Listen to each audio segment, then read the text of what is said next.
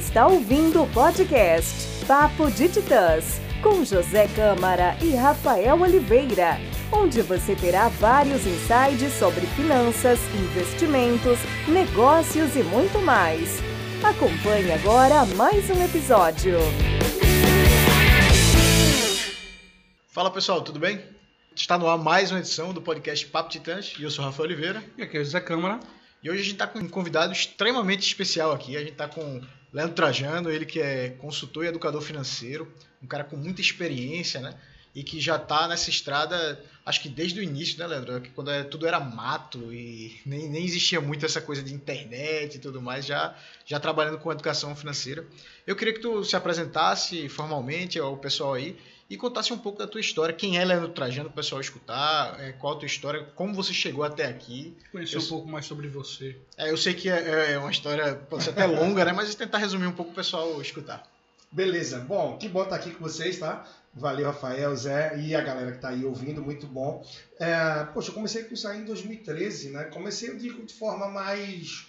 Começando a tirar do que era o hobby e começando a monetizar de alguma forma. Depois de muita gente insistir e falar Pô, faz isso uma consultoria, tu já orientou, conversou com fulano, falou com ciclano, faz uma consultoria. Dizer, consultoria o quê? Eu não vivo disso não, meu trabalho é outro. Eu tenho um hobby de cuidar das minhas finanças e ficar de olho em investimentos, as possibilidades e tal. E na época até era curioso, né? Porque, pô, como é que eu ia monetizar isso aí? Quem é que ia abrir as contas, seja quem está endividado, quem quer investir, para uma pessoa qualquer? Seja você falar disso com um amigo, que é tabu para muita gente, né? Ou seja um desconhecido chegar e falar. E aí era muito difícil. Mas aquele desejo também de aos poucos ter uma coisa minha, ter meu negócio e tal, então eu vi que era uma possibilidade, mas muito de leve de começar em paralelo.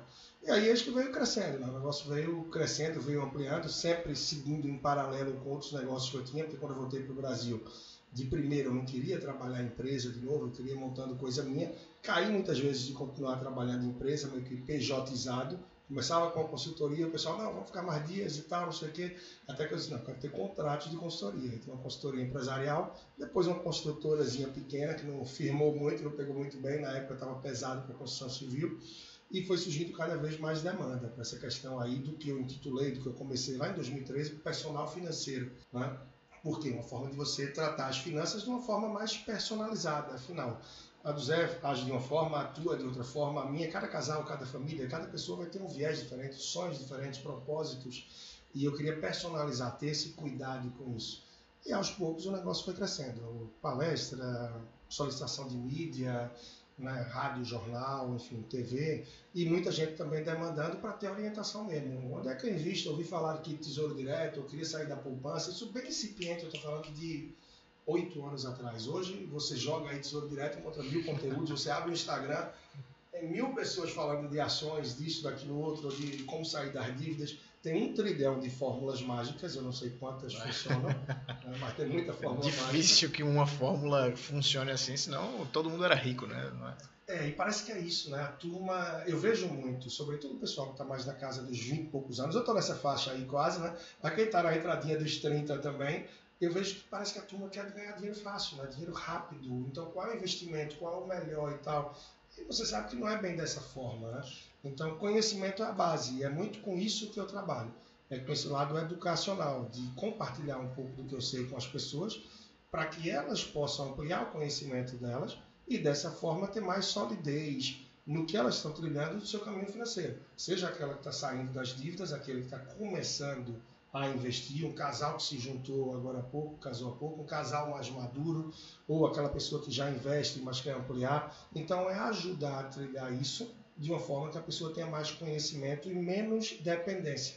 Termina que geralmente o pessoal fica muito dependente da, do gerente do banco, de alguma coisa, ou muita gente só segue um conselho do que vê na internet, do que vê no Instagram, e a pessoa vai seguindo ali aquele efeito manada, né? Fecha o olho para onde a turma vai, eu vou atrás. Então eu tento compartilhar conhecimento para que a pessoa passe a ter mais autonomia para poder dar seguimento. E o objetivo é isso aí, é saúde financeira, né? De bola para frente. É, eu sei, é exatamente isso que a gente, que eu vivo aqui na, na parte da consultoria financeira, né? E a gente vê essa questão das pessoas que estão acostumadas a, principalmente, acho que o brasileiro médio está muito acostumado a não querer gastar o suado dinheiro dele. Né? Ele fica com medo, não sabe separar o que é investimento de custo. E aí o, o salário já é, já é um pouco baixo e tal, a média salarial do brasileiro já é um pouco baixa. Muito E aí você- né? É, e aí você Já fica. conta, Você que- prefere é, escutar o que o cara tá falando ali na internet e tal, não sei o que, que é um, geralmente a gente, quando a gente conversa na internet, a gente tá falando num caso mais generalista. A gente tá fazendo um curso, um curso é mais generalista. E cada um, como tu falou, cada um tem a exclusividade, a, a sua, sua parte pessoal. Perfeito. Então, você precisa personalizar a educação financeira. Então, a consultoria financeira é um ponto essencial, ao meu ver, para todos os brasileiros, nem que seja pelo menos no início, para que eles aprendam como fazer de sua própria maneira. Então, no início, pelo menos, eu acho que é um excelente investimento né, para os brasileiros e eu vejo que ainda há uma dificuldade muito grande, uma barreira muito grande Verdade. da maioria das pessoas, eles preferem, não, eu prefiro comprar um curso e aí eu não quero, porque eles ficam exatamente com esse tabu, assim, eu não quero abrir minha vida para ninguém. E aí tem que tomar muito cuidado com isso. Aqui a gente tem um contrato de sigilo para tomar cuidado e, Importante. e você, assim, você está lidando com uma parte muito sensível da pessoa, que é o bolso da pessoa, né? É, eu tive, escutei hoje à tarde, tá? Num atendimento que eu estava fazendo, de um casal em que um dos dois participou eh, de um curso de investimentos que eu tive recente, né? De tempo em tempo eu estou fazendo MPI, que é um dos primeiros investimentos para quem está entrando nesse universo. E aí ele compartilhou o conteúdo, que anotou e tal, com a esposa, tudo isso, né? Pensando que talvez ela não fosse assumir e compreender muita coisa. Ele disse, rapaz, ela se agarrou com esse material de um jeito que ela estava revoltada porque estava com dinheiro na poupança, que um fundo de investimento do banco que tinha estava péssimo, que a previdência não estava boa, e está fazendo revolução aqui. Já abriu conta em corretora, já começou, já tirou o dinheiro da poupança, já parou a previdência, vai resgatar o que já está na menor alíquota do IR para investir melhor e por aí vai, ou seja, revolucionou. Então isso é bom, porque a gente vê que as pessoas dizem muito que ah, eu tenho pouco dinheiro, é por isso que eu deixo na poupança. E eu não precisei falar isso hoje, para que ouvisse de um dos dois do casal que se a pessoa tem esse pensamento, ela vai ter pouco a vida toda. Por quê? Porque não quer sair da poupança porque acha que tem pouco, então fica na poupança. Consequentemente, isso não vai render tanto. E você não vai ampliar o seu conhecimento para sair daquele básico e nunca vai ver algo mais. Você pode começar a investir em ETFs com pouco. Você pode entrar no Tesouro Direto com pouco. Você tem fundos de investimento que você pode entrar com pouco. E você nunca vai ouvir de Leandro Trajano falar que pouco dinheiro ou muito dinheiro. Porque pouco para mim é uma coisa. Para você pode dizer que é miséria, que é muito pouco isso que eu estou falando. Neymar Cristiano Ronaldo chegar aqui e dizer, ah, um segundo já ganhei essa besteirinha que vocês estão falando. Então, pouco que eu estou dizendo aqui é pouco mesmo. Você tem ETF bom que você compra para diversificar, que você começa com 10 reais ou com 100 reais. Então, venhamos e convenhamos. Não é um dinheiro de outro mundo. Mas você pode sim sair da poupança, mesmo que você considere que o que tem é pouco. A gente sabe que tesouro direto, com muito pouco, você começa a 30 ou 100 reais, já compra a parte mínima de um, de um título. Agora, precisa o quê? Dedicar tempo para aprender um pouco mais, quebrar a cabeça no sentido de ter conhecimento e entender um pouco mais o que o mundo dos investimentos oferece. E aí a gente entra no grande problema. As pessoas não têm tempo e não querem dedicar tempo para aprender.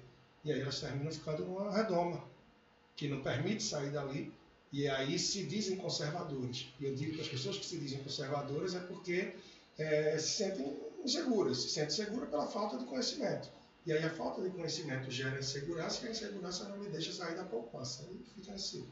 Aproveitando aí sua experiência já nessa área bom tempo, como era ali naque- naquele início que você começou nessa área de finanças, falar de renda variável quando o país era um país de rentistas, que as taxas de juros eram elevadas e as pessoas se sentiam seguras colocando o, na poupança, que re- realmente era um, um bom investimento no período. É, como era é, conversar com as pessoas sobre isso? Que é, não, não, não, não vivenciei tanto essa época. Olha, era ainda mais desafiador. Eu acho que hoje as pessoas têm muito, muita informação, mas isso traz o que eu costumo dizer, que é uma pobreza de atenção. Porque é tanta informação que as pessoas ficam perdidas. E essa informação faz o que se diz também que é uma infodemia, né? que é uma epidemia de informação. Então a maioria das pessoas não conseguem reunir essas informações de uma forma que se beneficiem delas. Então hoje as pessoas têm uma percepção melhor das formas que podem investir, mas uma grande parte dessas pessoas que têm mais acesso a essa informação, os mais jovens que estão mais conectados e tal, têm acesso às informações, não conseguem, uma boa parte, tá? Ordenar essas informações de uma maneira mais produtiva. E como são muito jovens, ainda estão numa fase da vida que talvez não condicione financeiramente ter mais matéria-prima, mais insumo, ou seja, real na conta para poder investir. E aí a maioria quer o quê? Vai botar o dinheiro na poupança, tesouro direto, na renda fixa, ou vai partir para ação, fundos imobiliários, agora BDR, abrir conta na empresa tal, você vai, pode falar o nome aqui, né? na Evelyn, que está na moda, todo mundo quer ir para os Estados Unidos, investir em ações americanas, porque a turma quer isso. Aí quando você pergunta, e a base, o dever de casa, como é que tá? A tua reservinha de emergência tá filé, tá garantida? Aí a pessoa, opa, vem cá, ações, você, teu perfil é arrojado? Você se vê botando 10 e quatro meses depois estando com 6 ou 7, como é que você vê isso? Primeiro você não tem uma reserva de emergência, depois teu perfil permite isso. Então acho que tem muita gente fazendo o que eu chamo de supletivo no mundo dos investimentos. As pessoas estão pulando etapas. E naquela época, as pessoas tinham mais receio mas, por outro lado, também o, a renda variável, por bons anos, ela ficou mais apagada. Porque, como a gente tinha uma renda fixa com a rentabilidade proporcionalmente muito mais atrativa e um risco baixo, terminava que não valia muito a pena você se expor para o que a renda variável podia trazer. A gente fala, por exemplo, de uma taxa Selic em 2016 de 14,25%. Então você botava no Tesouro Selic e tirava mais de 1% ao mês. Você vinha um prefixado de 16, 17, 18% pesava muito risco para você ter um bom retorno ano a ano. Você diversificava na renda fixa, nessa questão dos rentistas que falam mais e tal. Hoje não, você precisa ter um capital mais produtivo. Você precisa se expor mais ao risco se você quiser buscar algo mais. Aí é que eu acho que está o elo da informação faltando. As pessoas ficam meio sem saber o que fazer, querem avançar. Aí vem aquele ponto que muita gente fala: a renda fixa morreu, renda fixa morreu. Pô, morreu para quem?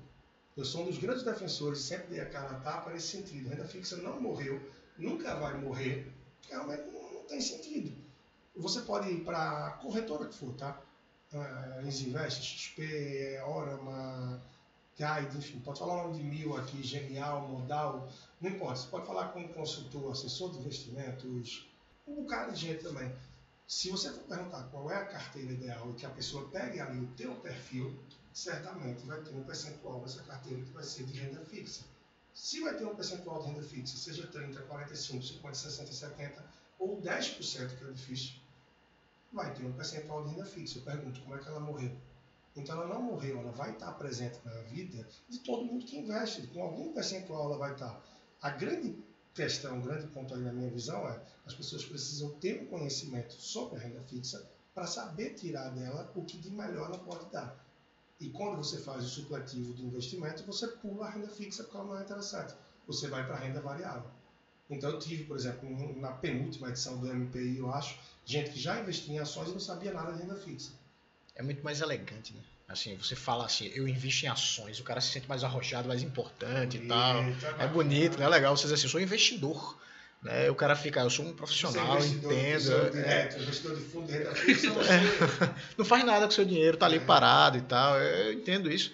E aí também é um perigo que eu tenho visto hoje, pelo menos, nas redes sociais principalmente, é que os, os influencers, os grandes influencers do, do mercado financeiro e da, da área de educação financeira e investimentos, eles são muito, mas muito ricos. E eles têm uma realidade totalmente descolada da população em geral. Isso. E aí, quando chega um ou outro influencer aí que fala, ah, não, eu invisto 100% em ações. Mas a realidade dele é totalmente diferente. Se ele perder 90% de todo o patrimônio dele, ainda assim ele é muito rico. Então, é, eu tenho, eu tenho esse, essa preocupação de, por exemplo, muita gente fala, ah, mas você tem que abrir a sua carteira pessoal, não sei o quê. Não, eu não tenho que abrir. Porque se eu abro minha carteira pessoal, alguém vai querer copiar. E eu tenho um papel muito pesado como educador financeiro de ensinar as pessoas a investir. Então, se eu vou lá, abro e o cara me copia, e você pega um grande influência que está aberto lá e tal, e ele está 100% em ações, e você vai lá e copia o cara, você pode quebrar a cara. Então, é é exatamente isso. diferentes, né? realidades diferentes, objetivos diferentes. Então, você fala de uma pessoa que pode ter inúmeras fontes de rendas, e fontes de rendas que suprem muito mais do que ela precisa mês a mês.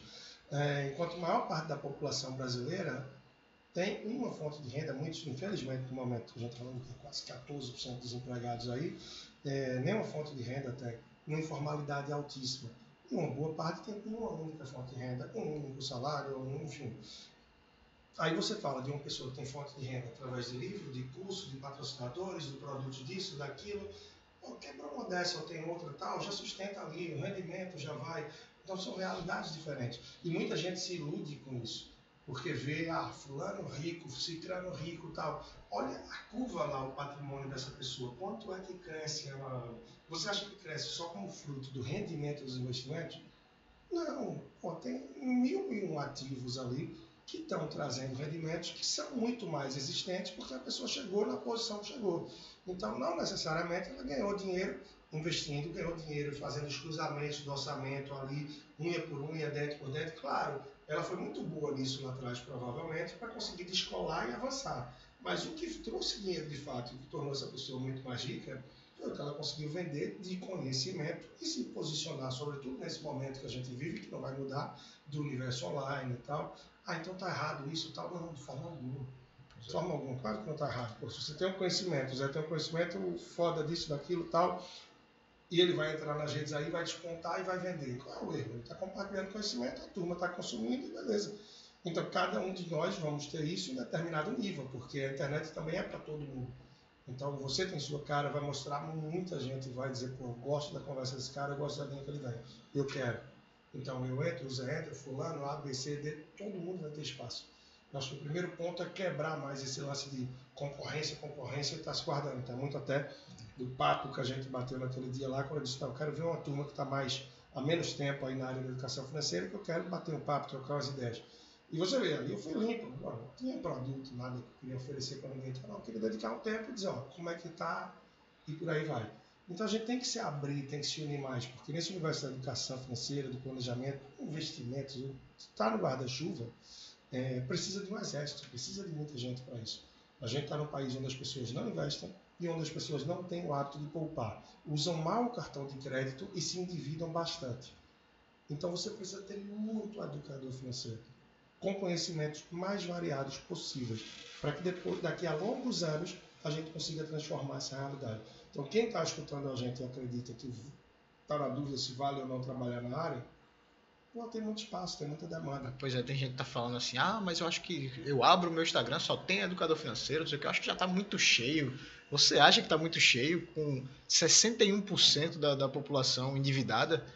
Imagina só, a gente tá falando de um número altíssimo de pessoas que uhum. estão completamente endividadas e que não conseguem nem pagar as suas contas direito. Então a gente precisa de educador financeiro e muito em todas as áreas. E não só nessa questão de, de finanças pessoais, a gente precisa também da parte de investimentos, que o brasileiro, como você disse, não tem muito esse, esse hábito, né, porque as gerações passadas enriqueceram através de imóveis, né, principalmente, o Brasil era um país rural, então o primeiro momento ali é que o Brasil, até acho que os anos 70 mais ou menos, é, ainda era um país um pouco mais rural. E aí, quando você passa a, a urbanização, a, a explosão da urbanização e do êxodo rural, as cidades vão crescendo rapidamente, as pessoas vão começando a investir em imóveis, e aí você compra terreno e o terreno se valoriza automaticamente. E aí tá aquele, aquela crença do brasileiro de que investir em imóveis é a melhor coisa que existe. Porque antigamente você comprava o imóvel e o imóvel estava lá, o terreno vazio, mas como as cidades estavam crescendo muito, então eles acabavam se valorizando muito porque tinha que ter espaço para crescer. Então era automático, não tinha como perder dinheiro. Mas hoje em dia, com as cidades já muito cheias, imagina só, você, sei lá, compra um apartamento e aí no outro dia, é, na tua rua ali, não sei, fazem uma obra mal feita, ou vem um pessoal fazendo barulho, ou quebra alguma coisa, e a rua não fica asfaltada mais, e aí você começa a perder ali o, o sossego, começa a ter uma, sei lá, um, uma boate, aí começa a fazer muito barulho, aí o pessoal não gosta, aí você pode perder muito dinheiro que você investiu. Então, imóveis também é renda variável, que os brasileiros não, não entendem muito bem isso. Esse primeiro momento foi de, de enriquecer com imóveis, e aí foi passando a crença, é, e depois foi a, a, renda fixa, né? Tem que os juros altos. Grande, como, ah, quem casa, quer casa. é, tem muito, muita frase pronta que botam aí, né? Ah, compre sua casa, você financia, olha, mesmo que qualquer coisa aconteça, pelo menos você tem onde morar. Ilusão, não tem? Mas você para de pagar aí 3, 4 meses, a depender do contrato, e vai pro pau, vai ser leiloado, você não vai ter Você perdeu tudo que você colocou, né? Você falando do, da educação financeira é o problema do Brasil, que tem mais de 50% da população endividada. Você que já conheceu outros países, é, acredito que posições financeiramente melhores que o Brasil. O que é que diferenciava assim, o comportamento desses outros países comparado com o brasileiro? É, eu até minhas experiências fora foram bem interessantes, né? Porque assim eu tive na Austrália, é, digamos que é um país muito, digamos não, né? De fato é um país muito mais desenvolvido que o Brasil, tá, tá bem acima, né? Mas minhas experiências fora elas foram bem atípicas, né? Em relação à maioria das pessoas que se você for ver o pessoal foi para onde? Né? Muita gente foi para fora, foi para Inglaterra, Estados Unidos, Canadá. Quem teve essa oportunidade de ter experiência na Espanha, tal. E aonde é que o Leandro foi morar? Na Timor-Leste, o país mais pobre da Ásia, recém saído de guerra é, Bolívia, o mais pobre da América do Sul, Haiti, o mais pobre da América Latina. Eu fui para o Equador, fui para Angola, país de maior contraste social do mundo, fui para Gana, que também é na África, morei no Peru, enfim, um bocado de lugar aí que eu morei afora. Então, eu tive a visão e essa percepção de diferentes pontos de vista dessa forma. Né? Por exemplo, perceber que o angolano, de modo geral, ele tem um perfil sim poupador. São pessoas que entendem que é necessário guardar parte do dinheiro porque o amanhã é muito incerto e eles têm percepção dessa incerteza. A informalidade do trabalho, as poucas possibilidades, então tem que guardar o dinheiro. Você vê que o australiano já tem isso mais numa cultura, a cultura, a parte do poupar e do que eu preciso me organizar pensando no longo prazo já é muito natural. E que a gente não tem isso no Brasil, parece que é muito carpedinho, né? É, viver intensamente, pô, vou guardar para quê? Eu não sei nem se eu vou estar vivo amanhã ah, eu vou guardar, eu vou deixar para quem. Então a percepção é muito diferente de tudo isso, a gente percebe. Mas o uso do cartão de crédito, por exemplo, é uma coisa muito particular do Brasil, a questão de poder parcelar, isso não é comum em muitos países. Assim como o cheque que a gente tinha no Brasil, o uso do cheque pré-datado. O cheque pré-datado era coisa do brasileiro. Não tinha, né? Cheque bom para o dia tal, etc. Então, o Brasil passa a usar algumas ferramentas, tanto que assim, já tem a possibilidade de ter o Pix né? Salvo engano, eu vi isso, tá? Estava lendo sobre isso, do Pix que você pode já tá jogando ele para frente, como se fosse predatando. Acho que eu vi algo do tipo. Predatar o Pix, isso eu não, ainda não sabia não disso não. Acho que foi algo, eu posso estar aqui é, errando algum ponto do que eu estou falando. Tá agendando tá? o Pix para o futuro. É, mas é como se fosse ah, meio... agendamento tudo bem, né? É, não era bem um agendamento, já era como se fosse um concreto ali. Tem alguma forma, já estão estudando aí várias possibilidades de uso do Pix. E o brasileiro ele é tão interessante que o Pix virou rede social, como vocês devem ter visto, né? Tem aí o Pix Lovers e por aí vai, né?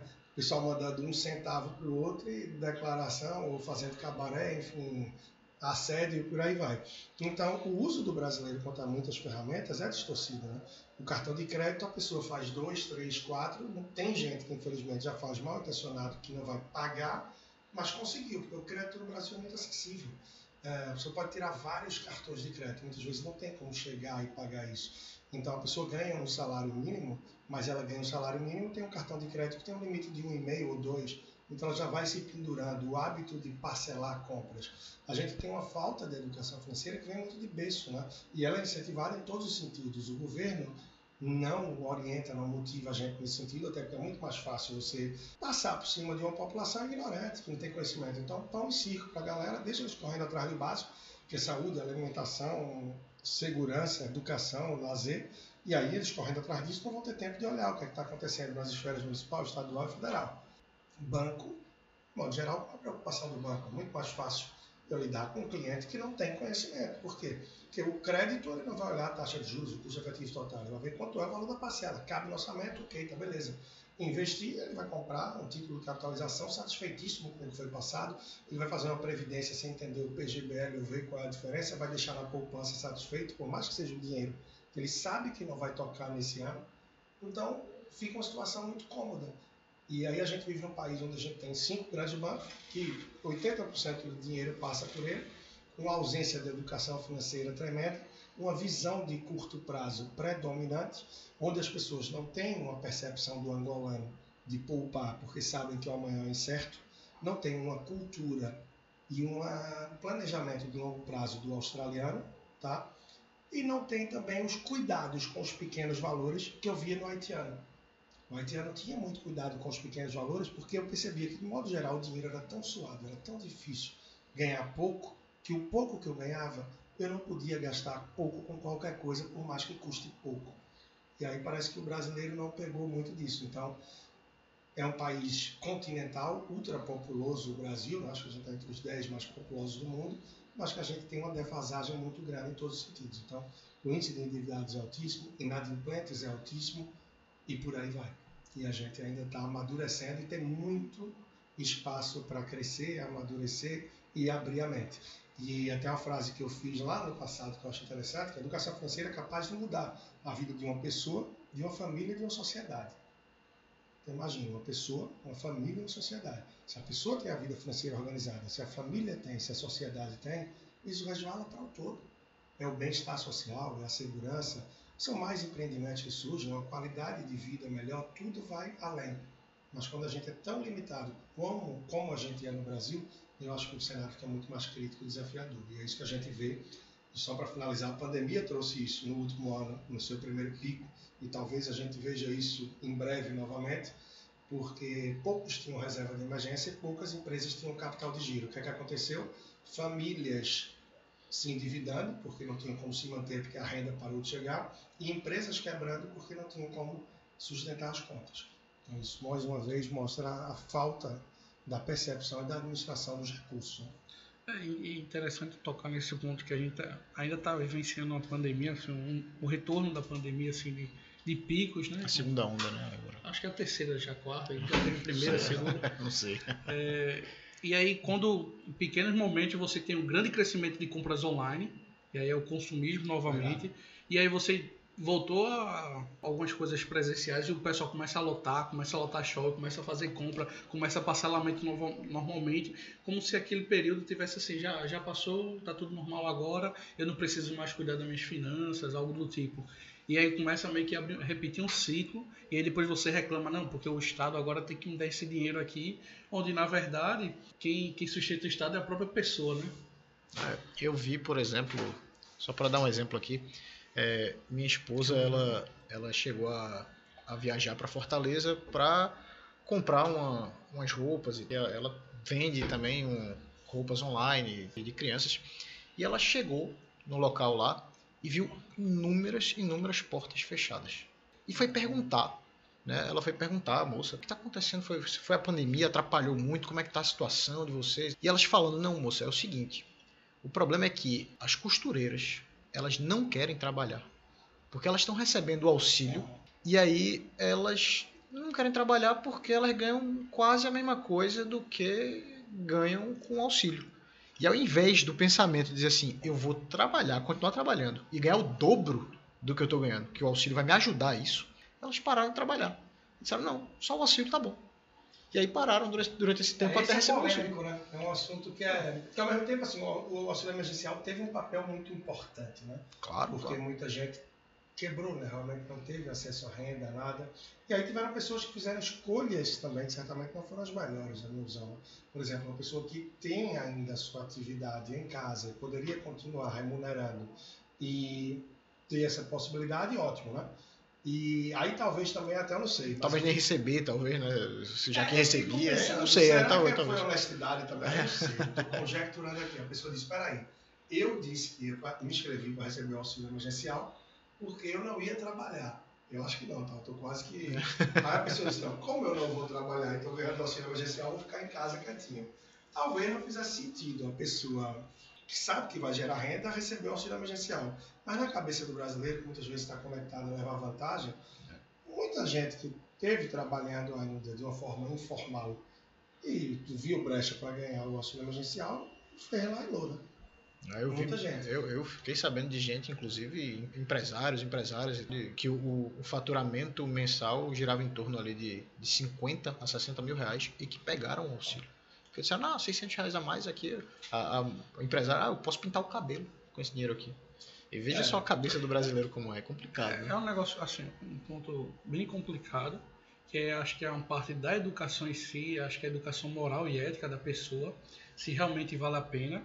E também o outro ponto, eu acho que é necessário porque você tem, uma- de fato, uma população na miséria brasileira e realmente precisa do dinheiro.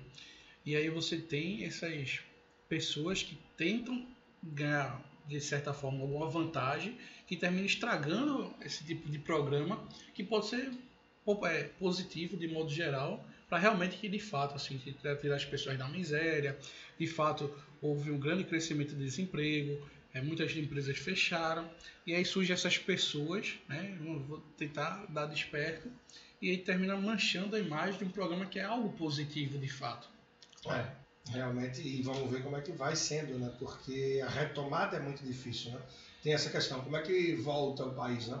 Há quem diga, e ainda hoje tem isso, né? Vai ser ver, vai cair rápido vai subir rápido, a gente já viu que não. Né? Aí tem gente que acha, ah, vai ser um W, sobe, desce, vai. Aí tem gente que fala, ah, não, é um símbolozinho da Nike, desce rápido e sobe devagar. E é a frase que se fala muito, né? a economia, ela desce de elevador e sobe de escada. Né? E pela, por todas as questões que a gente tem no Brasil, questões políticas, desalinhamento, é, a insegurança, a instabilidade econômica, a instabilidade política, uma série de coisas que a gente se mostra muito frágil, isso termina por fazer com que a gente não venha a ter uma reaceleração, uma volta, uma retomada do PIB, uma retomada dos empregos grandes. Até porque a gente ainda estava se preparando para sair da UTI. Né? Já se fala do Brasil na cabeceira da pista para decolar há muitos anos, mas o avião não decola. Não decola, ele fica ali. Então, quando a gente está ligando o motor, parece que, opa, sinal vermelho, desliga, esfria de novo. Então, daqui para que aqueça, pode ser igual um Fusquinha 60, né? Que é a álcool. Tem que acelerar, acelerar para ver o que dá. O Brasil é um grande, o Brasil é um país grande, mas não é um grande país. continental. É interessante isso, que a gente tem esse problema econômico, e aí eu vi até uma, uma matéria cômica, se não fosse trágica de fato, que um político tinha acabado de ser eleito agora é um vereador da região norte do país, onde ele disse que o salário dele de 5 mil era salário de laranjeiro, quem vendia laranja, que trabalha aqui em Graxate. Aí ele se reuniu com os demais e conseguiu uma votação para aumentar o salário para 8 mil. Ou seja, não era o suficiente enquanto boa parte da população começa a entrar na miséria e aí você começa a se atropelar, ah, eu tenho que aumentar meu salário, a outra classe tem que aumentar, onde na verdade o Estado é um momento crítico que precisa de ter dinheiro para poder fazer esses programas sociais e voltar a reestruturar, né? E não entrar no endividamento bola de neve. É, o próprio Bruno Covas parece que quando ganhou aí, foi reeleito, a primeira coisa que fez foi subir aí, né? Aumentou fortemente o salário dele e dos secretários e coisa Isso tipo. faz um efeito cascata, né? Porque sobe o de, dos outros funcionários públicos e aí vai você é. vai aumentando o gasto público e em, contra, em contrapartida a população vai vendo cada vez menos dinheiro, a inflação subindo, e isso gera um, um descontentamento e, gigante. E a inflação é a pior coisa para a pessoa de baixa renda, né? que realmente ataca de fato a renda dessas pessoas. E não só acho que Bruno Covas, teve o nosso prefeito aqui do Recife, que fez a reforma administrativa aqui, não demitiu um monte de pessoas, onde na verdade aumentou o salário de todo mundo que ficou e não teve nenhuma economia real. E a gente começa novamente com essas histórias de lockdown. E é algo bem complicado, né? É, com, com a inflação, é, e esse é um, um, problema real e que a maioria da, da população e dos brasileiros, eu não sei se, assim, conhece, claro, de fato, porque vivencia, mas não entende muito bem como é que funciona. E aí é que tá, acho que talvez o, o gap aí que os políticos se aproveitam, que é o imposto é o imposto mais cruel que existe. Quando você quer cobrar um imposto e que as pessoas não aguentam mais, o que é que você faz? Ah, aumenta um pouquinho a inflação aí. Porque é, com o aumento da inflação, o próprio trabalhador ele vai ver o salário dele também subindo em contrapartida. Também sobe junto. E aí você faz, ah, não, meu salário era 2 mil, agora é 2.500. Aí o cara faz, opa, tô ganhando 500 reais a mais. Mas quando você vai ver, no, no vamos ver mesmo ali, fazendo a conta que você vai fazer a sua, a sua feira e tal, aí você percebe, opa, esse, esse 2.500 aqui não, não é real, não. Isso é, não, tá, não é a mesma coisa. taxa real, né? Eu falo pois é. isso, é. por exemplo, quando eu falo de investimentos. A gente fala, ah, tinha aí, um, não sei, anos atrás a gente tinha uma taxa Selic de 7,5%. Certo, mas quanto era a inflação na época? Qual era o seu ganho real? A gente está num momento que é típico, são poucos os momentos na economia, né? historicamente falando, que a gente tem uma inflação acima da Selic. Né? E a gente está vivendo isso, mas por questões específicas da grande derrubada que se teve que fazer aí da Selic para tornar o crédito mais acessível, enfim, tentar fomentar e movimentar a economia diante desse momento crítico que a gente vive, mas não é o normal. Então, a título de taxa real, eu o que é que vai acontecer, né? Então, ah, poxa, então era ótimo que a Selic tivesse 8%, né? Porque a Selic subindo, o meu Tesouro Selic sobe, os meus investimentos de renda fixa vão subir, né? Ali com base na indexação e tal, faz sentido. Porém, na prateleira, você vai ter preços mais caros. Então, você ganha no seu investimento e perde na prateleira. Então, você tem que perceber aonde é que vai estar melhor e, a título de investimentos, é a razão pela qual você precisa ter mais conhecimento e procurar diversificar para que você se exponda a um pouco mais de risco, procure ter um retorno um pouco melhor. Então, é, é base também, é conhecimento e não precisa se profissionalizar. Se a gente pensa, a gente fala de ação, aí muita gente fala, ah, eu não tenho tempo. Que tem que ficar comprando, vendendo. Parece que é aquele negócio, né? É, eu digo que não sei o quê, as pessoas veem isso. Então, assim, você fala que investe em ação, parece que a pessoa pensa que você passa o dia na frente do computador. Aqueles filmes de, de Hollywood, pregão, o cara no pregão, né? E, e não é, então depende muito. Você é um day trade, compra e vende ali no mesmo pregão, você faz swing trade, que, pô, mesma semana, mesmo mês, ou você compra e vai acumulando pensando no longo prazo. Muita gente não percebe que essa é a realidade, afinal você está se associando a uma empresa, talvez você esteja se associando àquela empresa, né, com o objetivo de fazer parte dela e querer se beneficiar com os resultados dela por longos anos.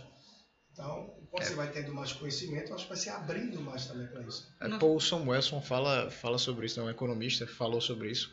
Ele fala investir em ações é muito mais como ver a grama crescer né? Se você está querendo é, um pouco mais de emoção, vá para Las Vegas. Você vai, vai, vai, você vai apostar o seu dinheiro. Né? Então, o investimento não é para você ter aquela adrenalina né, de, de você estar tá investindo, que é o que a gente tá, tem visto das pessoas. As pessoas falam, ah, é, é, muito mais elegante você dizer que é trader. Né? Porque dá uma adrenalina e tal, você tá, parece ali, tô, tô apostando, é risco. E aí a gente volta para aquele negócio, o brasileiro não está acostumado com risco, e risco está associado a conhecimento. Né? O risco não é só o risco calculado per si, o risco matemático. O risco também está tá atrelado ao conhecimento que você tem daquilo. Quando você conhece mais algo, você começa a entender quais são os riscos e aí você pode perceber até menos risco naquilo ali. Então, é óbvio que você acha arriscado alguma coisa que você não sabe o que está acontecendo. Se você não sabe o que, o que é e como vai ser, bem, é arriscado, óbvio. Mas se você vai entendendo como é que aquilo ali funciona, é óbvio que a gente falando de investimentos, a incerteza sempre vai estar ali. Isso. Então, é por isso que tem risco, porque você não sabe o futuro, mas você entendendo o funcionamento daquilo ali, bem, o risco percebido diminui. Então, uhum. é, é preciso você ter conhecimento. É por isso que é importante você buscar o conhecimento, pelo menos o básico. E aí a gente chega de novo naquela conversa que a gente estava tendo, que o brasileiro ele gosta de terceirizar. Né? Eu não tenho tempo, aí faz assim. já teve gente aqui que chegou para mim na consultoria fez: olha, é, quanto é que você cobra aí para você gerenciar minha carteira? Eu digo, opa, calma aí. Primeiro, eu nem posso, né? A gente nem pode. Só quem pode fazer esse gerenciamento é quem tem a certificação né, de, de gestor.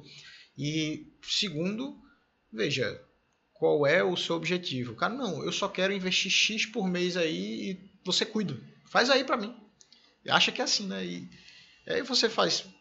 Eu, eu não sei bem o que é que você quer. Eu tenho que entender Aí o cara, mas eu também. Aí eu fiz, você tem que entender também. Então a gente vai ter que aprender junto, eu vou lhe ensinar e tal, pra gente começar a conversar. E você vai ter que entender pelo menos o básico do que tá acontecendo. O cara não tem tempo pra isso, não. Quero não. E aí você fica perdido. É, são as fórmulas mágicas da receita pronta. É, aproveitando, Leandro, já que você tem um conhecimento bem especializado, é, por onde você recomendaria alguém começar a entender sobre finanças? Qual seria assim o caminho que ela deve percorrer, pelo menos para assim, sair do do não saber do leigo, do leigo para ter um, começar uma noção. Além do seu perfil e do meu, né? Dos nossos ah, perfis, né? Primeiro segue aí, né? Oliveira RR e o personal financeiro. Boa. E depois aí o Leandro pode responder.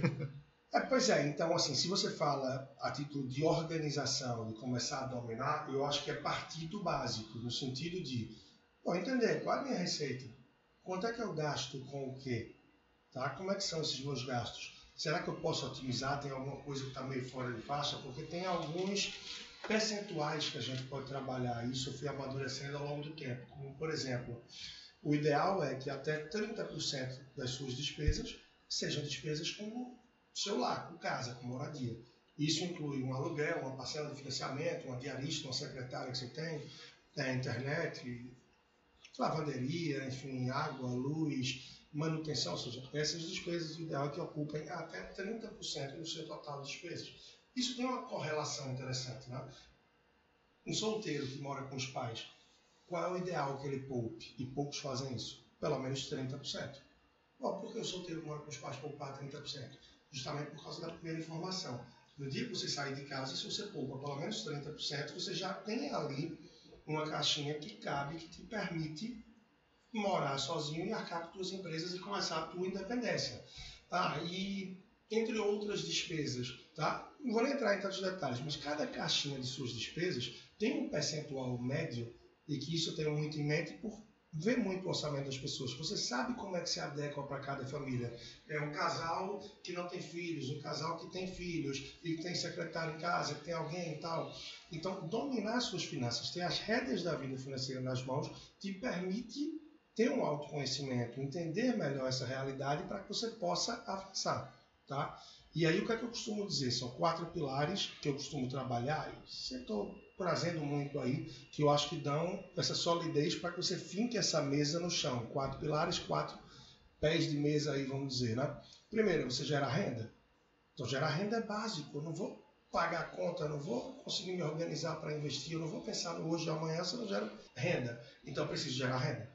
O segundo, eu preciso gastar bem, ter gastos conscientes, ter esse domínio, entender os meus gastos. Porque se eu gero renda e gasto bem, eu vou entender que parte da renda que eu gero, eu gasto e outra eu vou poupar. E aí, gerar renda o primeiro pilar, é, gastar bem é o segundo e o terceiro, poupar mais. Porque se eu gero renda, gasto bem e poupo mais, eu estou tendo insumo, matéria-prima, que é recurso, é grana, é real, para que eu possa começar a investir. E não se contentar apenas com investir, mas investir melhor. Então, eu acho que esses são quatro pilares que fortalecem, para mim, fazem muito sentido. É gerar renda, gastar bem, poupar mais e investir melhor. E aí, claro, de acordo com o seu perfil, de acordo com o seu planejamento, com seus objetivos, você vai entender um pouco melhor o tanto de renda que você vai atrás para gerar, se um emprego, um vínculo é suficiente ou não, se você vai atrás também de empreender e além do que você trabalha nas oito horas, como você gerar outra renda, é, você vai ver os seus gastos de acordo com suas necessidades, de forma que você poupe o suficiente, mesmo que você leve mais anos, para conseguir atingir os seus objetivos. E para isso você vai precisar alocar, investir esse dinheiro um pouco melhor. Então, permeando aí rapidamente, entre aspas, eu acho que isso traz uma base, uma linha lógica para a pessoa seguir. É, aí uma pergunta vai para vocês dois. Eu vejo muito nessa área de educação financeira, essa parte de financeira, que a gente tem uma, uma grande população, massa da população que recebe o salário mínimo. E aí ele sempre usa como desculpa que não tem dinheiro, não sobra dinheiro no final do mês para fazer investimento. Qual seria o melhor caminho eles, essas pessoas percorrerem que estão ouvindo, que tem um pouco salário, tem lá suas dificuldades, é, realmente procurar fazer uma renda extra ou vocês têm outra opinião sobre isso? Olha, falar, falar um pouco do que eu acho né, aqui. Eu, eu recebo algumas, uh, algumas perguntas desse tipo e algumas pessoas também indagam isso. Dizem, ah, mas você está falando sobre poupar uma pessoa que ganha um salário mínimo, é impossível poupar aqui no Brasil e a maioria da, da população ganha um salário mínimo e vem com, com esse, esse, tipo de conversa. Primeiro, a gente tem que entender é, com quem a gente está conversando. Então, depende de, de para quem a gente está falando. Né? Você tem que entender qual é o seu público. E aí, talvez, quando a gente está falando de uma realidade como essa, não é a realidade de quem ganha um salário mínimo. Mas para quem ganha um salário mínimo, sim, eu acho que é possível mudar. Mas o foco é outro. E aí o Leandro estava falando o primeiro pilar. Né? O pilar de ganhar mais.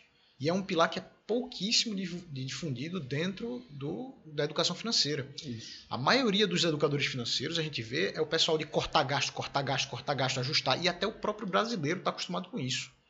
Eles acham mais fácil cortar na carne, porque é realmente mais fácil você cortar na carne do que você ganhar mais dinheiro. Ganhar mais dinheiro, você tem que lapidar esta habilidade para poder ganhar mais dinheiro. Então não é fácil. É mais fácil cortar na carne. Mas é preciso também ganhar mais. E eu acho que para quem ganha o um salário mínimo, ela, no primeiro momento, ela não tem que nem parar para pensar em investimento. O investimento que ela tem que fazer é nela, é nela mesmo. Realmente, fazer uma renda extra, eu acho que hoje é muito mais fácil, né, principalmente com a internet, você gerar uma renda extra. Ele tem que estar disposto a sacrificar, porque geralmente quem ganha um salário mínimo é porque trabalha ali é, 8 horas por dia, segunda a sexta, ou talvez segunda a sábado, né? E aí, mas ele tem um tempo, um tempo livre, talvez de noite, talvez é, sábado no final da tarde, de noite, domingo o dia inteiro. E ele tem que sacrificar isso. A gente fez isso. Né? Eu, digo aqui por mim, por Zé, a gente, a gente fez um pouco disso. A gente sacrificou uma parte da nossa vida durante dois, três anos, e aí tem que ter, você tem que ter um pouco mais de paciência e disciplina.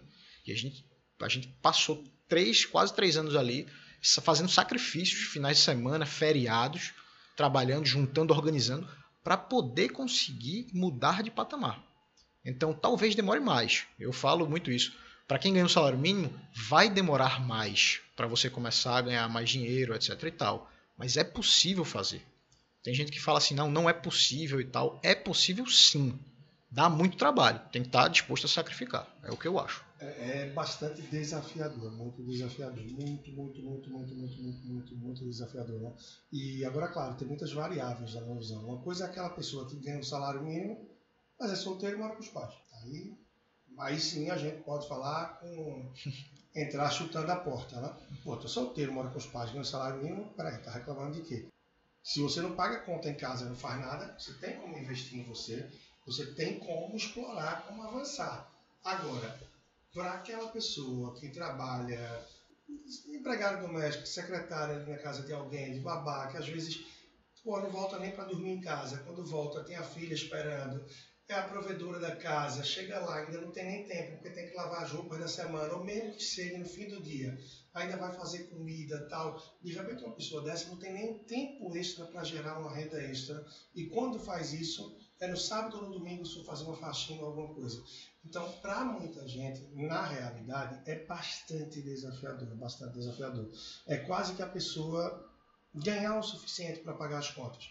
Então, claro, é necessário tentar ver se há uma possibilidade de gerar outra renda. Ter um padrão de vida muito adequado ao que vive. Ter cuidado com algumas ilusões que são criadas e por vezes a gente é seduzido por elas. É um cartão de crédito. Ah, mas cartão de crédito não faz parte da realidade de uma pessoa que tem um salário mínimo. Tem sim, tem um cartão de loja, vai ter o cartão da loja de departamento, vai ter um cartão disso, daquilo, que lhe dá 500 reais a mais. Então, se você ganha mil e tem 500 de crédito, pode começar a se enrolar. Se você não tiver clareza das suas prioridades, do seu plano, dos seus objetivos, você pode começar a se endividar. E aí o buraco vai ficando mais fundo, a vida vai ficando mais azeda, o negócio vai ficando mais amargo e muito mais desafiador. Então, para quem ganha um salário mínimo, que sim, muita gente no nosso país, que é um país extremamente de um contraste imenso. Né? É um país muito pobre, é um país muito rico, muito rico de recursos e muito pobre é, de suporte, de educação, é, de atenção. Então a gente tem sim grande parte da população que por essa falta de acesso a um ensino de qualidade, à educação, eu não falo nem financeira, falta essa base. Então até as pessoas que tiveram acesso à educação, eu me deparo frequentemente com pessoas, sejam médicos, advogados, publicitários, personal trainer, nutricionista, entre vários outros, que tiveram muito acesso e que estão enrolados na vida financeira. Ou que até poupam, tá? E poupam bem, muitos deles, mas pessimamente mal posicionados nos investimentos. Então você vai aí para extremos. Há uma falta de educação de um lado e há de outro. Não falta de educação, óbvio, estou falando aí do, do, dia a dia, mas de, de ensino, de conhecimento. E isso é um limitador muito grande. É um limitador muito grande. Mas sendo aí direto na tua pergunta, é extremamente desafiador. Para quem tem um salário mínimo, então o que eu diria é isso. A depender do perfil, se você tem mais espaço, mais possibilidade, não é o provedor principal, provedor aí, pai, mãe, filho da casa, e você tem mais possibilidades, investe em conhecimento, tenta ampliar, tenta se especializar. Você sai de um estagiário para ser um, um auxiliar, você sai de um auxiliar para ser um analista. Você sai de um analista para ser um supervisor e devagarzinho você vai galgando espaço. Mesmo que você não tenha recurso para investir em cursos em especialização, hoje em dia com o celular na mão, boa vontade e tempo disponível, tempo que é um recurso extremamente difícil e que falta para muita gente, seja com 10 salários mínimos ou com um salário mínimo, você pode evoluir. O campeão olímpico e vice-campeão mundial, ou é o contrário, o campeão mundial e o vice-campeão olímpico de arremesso, tá? de lançamento, na verdade, de dardo, tá? ele é um keniano e ele aprendeu a fazer isso pelo YouTube. Ele estava numa aldeia isolada do Quênia Tá? Ele se inspirou vendo lá outras pessoas e tal, e com acesso ao celular ele foi vendo, estudando os movimentos, entendendo, treinando, treinando, treinando, evoluiu e chegou. E histórias inspiradoras a gente conhece tantas por aí. É claro que não é fácil, são pontos fora da curva. Mas se houver dedicação, se houver. Não é à toa que a gente tem visto ali um crescimento e muito mais gente com os olhos voltados, pelo menos no cenário recente, para o Cristiano Ronaldo do que para o Messi, né? Porque o Messi parece que é aquele talento natural que o Papai do Céu colocou ele ali e disse: Você é o cara. E Cristiano Ronaldo parece que bateu no peito e disse: Eu vou ser o cara. E ele treina para ser o cara, ele se dedica mais tempo, ele chega mais cedo, chega mais tarde. É isso que reza a lenda que os que vivem perto dele dizem. Então a disciplina, o empenho, a força e tudo que você coloca atrás pode fazer você voar mais alto. Então é muito do que quem ganha um salário mínimo, ganha pouco ou tem desafios, deve se pautar. E mesmo também os que têm muito mais condições e talvez não tenham essa fidelidade, essa disciplina. A dedicação é a base para tudo. Mas sim, é um desafio também. Quando falou agora dessa parte de Cristiano Ronaldo, Messi, tem um livro aqui, o Mindset, da Carol Dweck, né, que é, é bem legal. Então ela fala psicologia do sucesso. Separa em mindset fixo de crescimento e e fala muito da, dessa, dessa questão do mito que as pessoas tinham de que você nasceu com um dom ou você nasce com um dom ou não nasce. Claro, eu, eu concordo que cada um tem o seu um dom meio que natural, mas é preciso lapidá-lo. E tem gente que não nasce com o dom, mas com esforço. E um esforço inteligente, é importante dizer isso, né? tem, que ser, tem que ser com inteligência. Bem direcionado. E bem direcionado. Pois é, se, aí você pode chegar lá e talvez até ultrapassar caso aquela pessoa que tem um dom natural, ela não se esforce tanto. Então, é aquela coisa, a pessoa pode ser até um pouco, é, talvez, um pouco mais pobre ou um pouco menos de, de, de conhecimento, mas se ela tem a possibilidade, se alguém abre a cabeça dela e mostra o caminho, ela se esforçando mais, ela vai ter muito mais trabalho para chegar lá do que uma pessoa que é um pouco mais rica, que tem um pouco mais de conhecimento. Mas se aquela pessoa que tem mais conhecimento, e eu vi muito isso entre colegas de, de turma e tal, pessoas que tinham muito dinheiro e que tinham uma boa educação e tinham até muito talento, até, mas que não quiseram se desenvolver naquilo. E vi muita gente abaixo e que ralou muito para chegar no mesmo nível que, que esse cara tá ali, porque o cara não tem muito esforço realmente, porque o cara tem um dom para aquilo. E chega um momento que, com a, a, a, disciplina, né, com constância, ele acaba passando aquela pessoa que tem o dom. Então acho que é muito disso também. A pessoa, infelizmente, é aquela coisa, a gente não tem muito é, acesso à informação. Quer dizer, a gente tem muito acesso à informação, mas a gente não tem um direcionamento, um mentor. Acho que falta muito isso. E quando uma pessoa mesmo pobre ela tem a possibilidade de ter um, um, mentor, uma pessoa que mostre um caminho diferente a ela, isso faz uma diferença tremenda. É, eu, quando entrei, por exemplo, na, na universidade, eu fiz faculdade de economia, eu entrei perdido.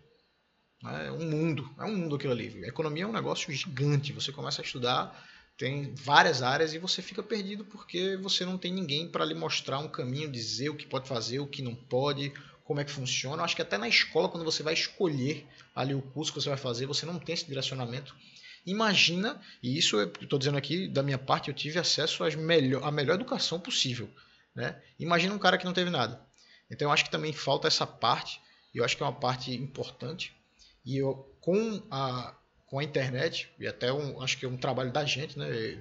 todo mundo que está aqui, a gente trabalha um pouco com isso, de poder levar conhecimento e ser quase que um mentor para essas pessoas para mostrar que há um caminho a ser trilhado e que eles podem realmente mudar de vida.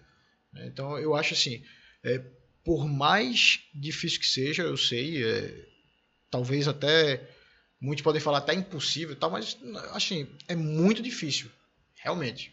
Você precisa de um direcionamento e precisa de alguém para lhe ajudar, mas é possível, é possível com muito esforço, muito esforço mesmo. A gente vê aí casos, eu sei que é aquela coisa, são pontos fora da curva, né?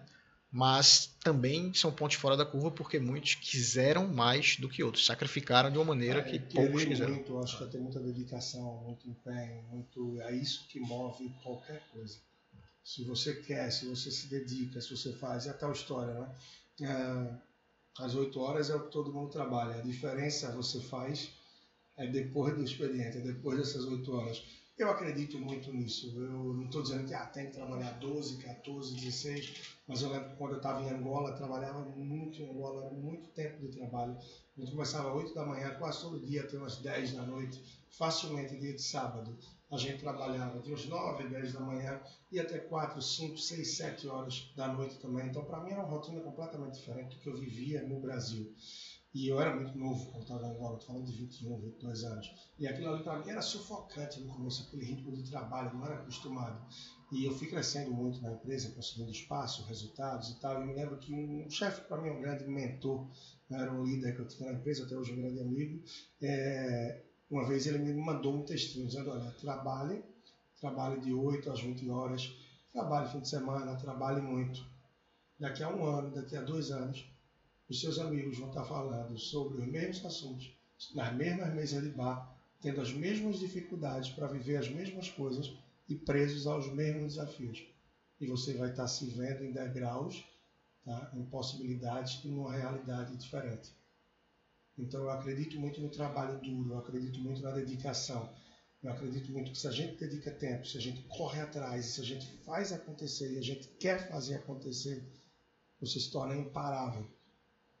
E imparável não quer dizer que você não vai tropeçar e botar a cara no chão, não. Vai se quebrar e vai sangrar muito. Mas aí quando a gente cai e bota a cara no chão, no chão a gente aprende. Isso faz com que a gente tenha mais maturidade, a casca mais grossa para poder levantar e seguir em frente. Aí tu falou agora de, de, querer muito e ter muita vontade, um objetivo muito forte. Eu queria saber um pouco mais aí do teu lado pessoal, né? Beleza. E aí, assim, o que, quais são os teus hobbies? O que é que você gosta, assim, que eu quero muito, eu quero fazer muito e gosta de fazer, porque eu sei que a educação financeira gosta muito, né? Senão não estava aí pois nesse, é, é um prazer, trabalho. Né? É, é um prazer enorme, é muito bom isso. Quando você trabalha com o que gosta, você gosta do que trabalha, não é à toa, que a gente vê muito a frase, né? Que você já parece que não está trabalhando. Então, eu acho que na sexta-feira essa, ou 15 dias atrás, eu não lembro, eu acabei de tomar um vinhozinho, minha esposa, meu filho foram dormir, Tava ouvindo sozinho e tal, à meia-noite eu lembrei, caramba, tô cheio de coisa para fazer, eu vou correr. Aí fiquei de meia-noite às três da manhã trabalhando. Não quer dizer que eu faça sempre isso, tá? Mas eu acho que eu estava vindo da semana ali pós-carnaval, realmente eu parei no feriado, eu vi que era um tempinho que podia se dedicar. Então eu gosto muito disso que eu trabalho, mas eu tenho que ter muito cuidado para que todos os livros que eu leia não seja apenas disso, todos os vídeos que eu vejo, tudo que eu faço seja isso, porque senão a gente fica muito bitolado. Então, de vez em quando é bom sim é, não queria ver Big Brother, por exemplo, de jeito nenhum. Você perde muito tempo, você vê um bocado de futilidade, de inutilidade e tal, mas ao mesmo tempo eu sabia que se eu começasse a ver, eu ia terminar me prendendo naquele laboratório ali dos ratinhos da vida real e ia ver. Mas aí um fala, outro fala, tá, assisti um, assisti dois, assisti três, não assisti essa porcaria esse ano. Eu vou, sabe por quê? Porque é a hora de você ter um, um nada de você poder rir, de você ver um Mr. Bean, de você assistir um desenho com seu filho, de você fazer uma coisa diferente. Então, às vezes fazer nada e você poder escolher não ter nada a fazer é muito precioso. E a gente vive uma metanoia, uma loucura muito grande. A gente sempre tem que estar fazendo coisa, a gente sempre tem que estar correndo atrás de meta, a gente sempre. E eu sou muito preso a isso. Eu tenho que estar sempre produzindo, eu tenho que estar sempre produtivo. Então tem hora que eu paro, respiro e digo: peraí, nada fazer alguma coisa diferente. Eu gosto muito de fazer, não estou no melhor da forma, agora eu estou num momento bem diferente, mas eu gosto muito de exercício físico, eu gosto muito de correr, eu não sou de academia, não gosto de ficar levantando ferro, não sei o que tal, nunca foi o meu negócio. Agora, correr, eu acho corrida um puta esporte, um negócio massa, porque é você contra você, tá? A não ser que você vá para uma prova profissional e tal, mas não, essas corridas de rua que tem, você vai ficar ali o seu tempo, você vai fazer sua marca nos 5 km, você vai ver que pouco a pouco você pode correr 10, pouco a pouco você faz treinos mais longos que 10 e vão te desafiar para chegar a uma meia maratona. Eu estou falando até um pouco da minha história aí, tá? E você acha que é impossível chegar e você vai fazer uma primeira meia maratona, você vai fazer um tempo base ali, você depois vai pensar, pô, uma meia maratona abaixo de duas horas é possível, né? O que é que eu preciso fazer para isso? E você vai entrar num ciclo de treinamento, de alimentação, quero voltar para que você chegue e bata as duas horas. De repente você corre abaixo de duas horas, você faz uma hora e 54, que é o tempo que fiz, por exemplo, você quer ir abaixo de uma hora e 50. E você vê que você pode correr uma maratona, 42 quilômetros. Você se sente desafiado para isso, você entra. Então você não está correndo com quem está do lado. Muitas vezes é precioso você falar para quem está do lado, você vê que está perdendo o ritmo, de pô, bora, vamos junto. Então, um motivo ou outro. Porque ali não está você contra quem está do lado, é você contra você. Você para melhorar o seu tempo. Você para ser hoje melhor do que você já foi ontem ou na sua última prova. Então, a corrida ela exige planejamento, ela exige treinamento, ela exige disciplina, ela exige preparo. Então, ela exige muito do que a gente precisa para nossa vida, como profissional, como namorado, esposo, é, pai, empresário, empreendedor, chefe, líder, o que você for que está aí nos ouvindo. Então, eu gosto muito da corrida por isso. Então, não deixei de correr mas hoje eu corro muito mais para suar, perdendo peso e voltar à forma do que como antes que eu corria sempre com o relógio do lado, olhando o pace, olhando como é que está a oscilação vertical, horizontal, os cuidados todos e tal. Então correr é um hobby, é uma coisa que eu gosto bastante, é um esporte e estou me organizando para assim esse ano reengrenar e voltando firme com isso. Ler eu acho que é fantástico, né? porque ler dá base, dá conhecimento. Quem lê viaja, quem lê pode ir muito mais longe, pode ir além. E aí você pode ler sobre educação financeira, um romance, você pode ler os mais aleatórios, diferentes, e com isso você vai ter conhecimento. Viajar é fantástico, né? tem quem diga que viajar é investimento, na verdade, filosoficamente falando, emocionalmente falando, é um investimento. Mas viajar é algo de outro mundo, né? E eu tive muita oportunidade de viajar, isso para mim foi fantástico, tá? Porque tudo através de oportunidades que eu me joguei. Então, tive a oportunidade de trabalhar países aí mundo afora e nos países que eu estava, eu tive a oportunidade de fazer viagens. E pouco a pouco eu consegui conhecer algumas dezenas de países, mas sempre me jogando muito para a oportunidade. E isso eu consegui explorar muito. Então, viajar é muito bom. Falar, ah, viajar para fora está longe da minha realidade. Não, pode ser para Cabrobró, Orobó, pode ser para qualquer lugar. Eu gosto de viajar, não importa para onde. Conhecer gente, cultura. E eu sou apaixonado por gente, eu acho que é muito bacana. Eu olho para o Zé, eu não conheço, eu olho para o Rafael, conheço um pouco mais. Mas o que é que está atrás da tua história? Quem é que está te esperando em casa agora? Quais são os teus desafios de vida? O que é que te motiva para estar tá aqui agora, para acordar amanhã? O que é que não te deixa feliz? Então, a gente não pode subestimar as pessoas. Cada um tem um olhar, tem uma visão, tem um sangue que corre na veia, desejos e objetivos que são, sim, fantásticos. E que se você quiser e fizer acontecer, você é imparável, ninguém vai fazer com que você não alcance. Então, pô, eu adoro família, adoro estar com meu filho, adoro estar com a esposa, adoro estar com meus pais, adoro viver, adoro tomar um vinhozinho, enfim. É, tudo isso e muito mais é parte do que passa aí nessa cabeça. Eu acho que é um pouco limitado aí de uns 12 meses para cá, com tudo que a gente está vivendo, mas eu acho que eu soube encarar e estou sabendo muito bem essa pandemia que a gente vive, porque eu acho que eu já vivi tão isolado fisicamente que o isolamento social que a gente vive, eu acho que ele não é um isolamento social, é um isolamento físico, né? Porque socialmente a gente está muito conectado hoje em dia. WhatsApp, Instagram, então você não está isolado socialmente, você está isolado fisicamente. E eu já vivi muito isolado, física e socialmente. Quando eu tive no Timor-Leste, que eu vivia apenas 6 horas de energia por dia, não tinha WhatsApp, não tinha Instagram, não tinha nada, gente, não tinha nada.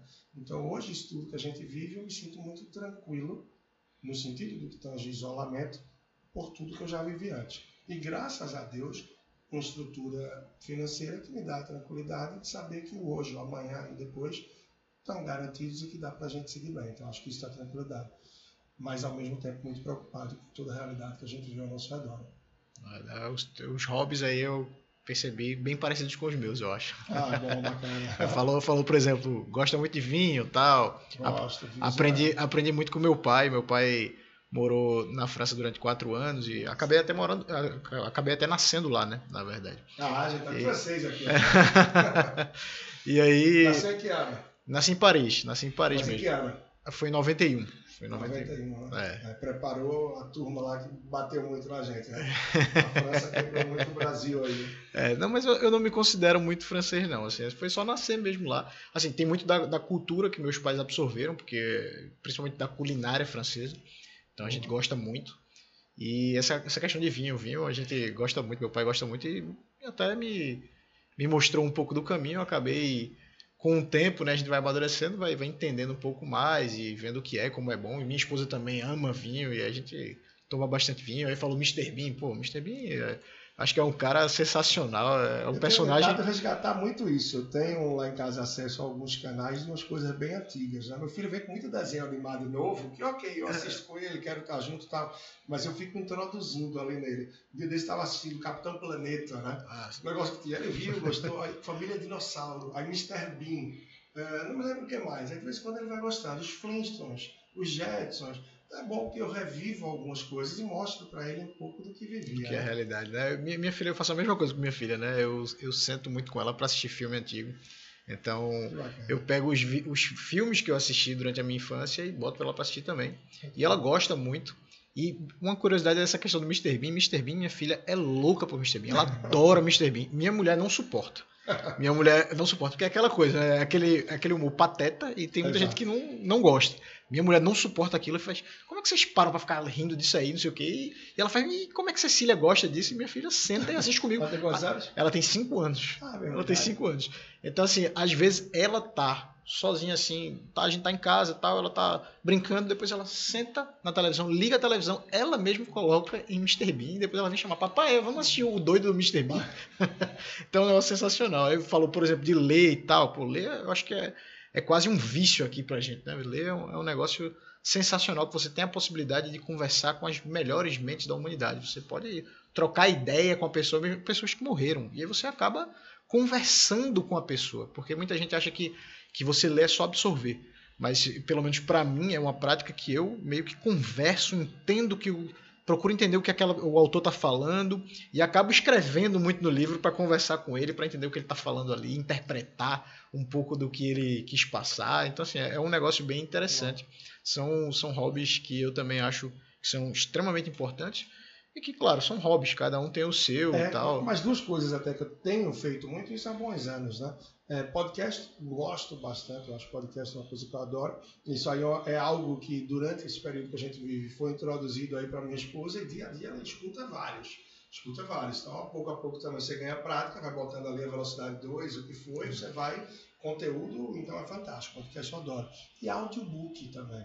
Tem um aplicativo, por exemplo, 12 minutos. Aí tem o Resumo Cast, tem gente que usa, entre outros. Eu gosto muito do 12 minutos. Não sei se vocês já ouviram falar. Já, já. E é muito bom.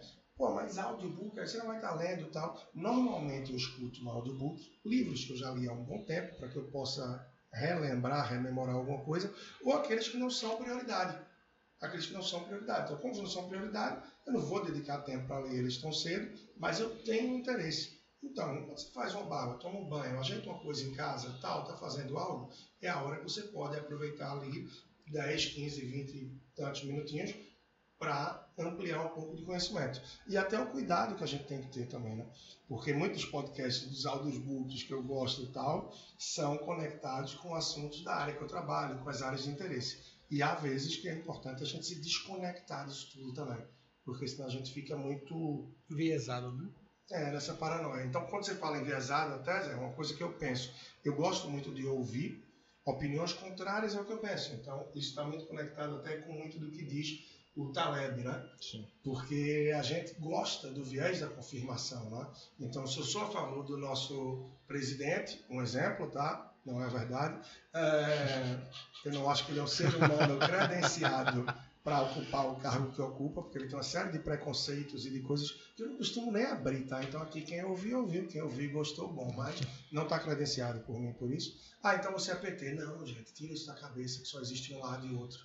A gente está polarizado, então o mundo é muito maior do que o vermelho, do que é, o Bolsonaro, por aí vai. Mas se eu não gosto, se eu gosto dele, eu só vou escutar quem não gosta, só vou escutar quem gosta. Se eu odeio o PT, eu só vou escutar o que fala mal do PT. Não, eu tenho que escutar o que se fala bem do PT. Eu gosto de escutar quem defende Bolsonaro, porque eu quero entender o que é que passa na cabeça. O que é que essas pessoas defendem de bom, para que eu consiga perceber o lado bom que ele tem, ainda não encontrei, e o lado ruim que ele tem. Para mim é muito óbvio, tá? Mas é isso. Então eu acho que, brincadeira à parte disso, concorde ou não quem nos escuta, mas eu estou aberto. Eu acho que a gente tem que sempre estar aberto também para escutar opiniões contrárias ao que a gente pensa. Para ver opiniões contrárias àquilo que a gente acredita. Para que através disso a gente se coloque no lugar de quem está do outro lado e que a gente possa amadurecer e entender um pouco melhor.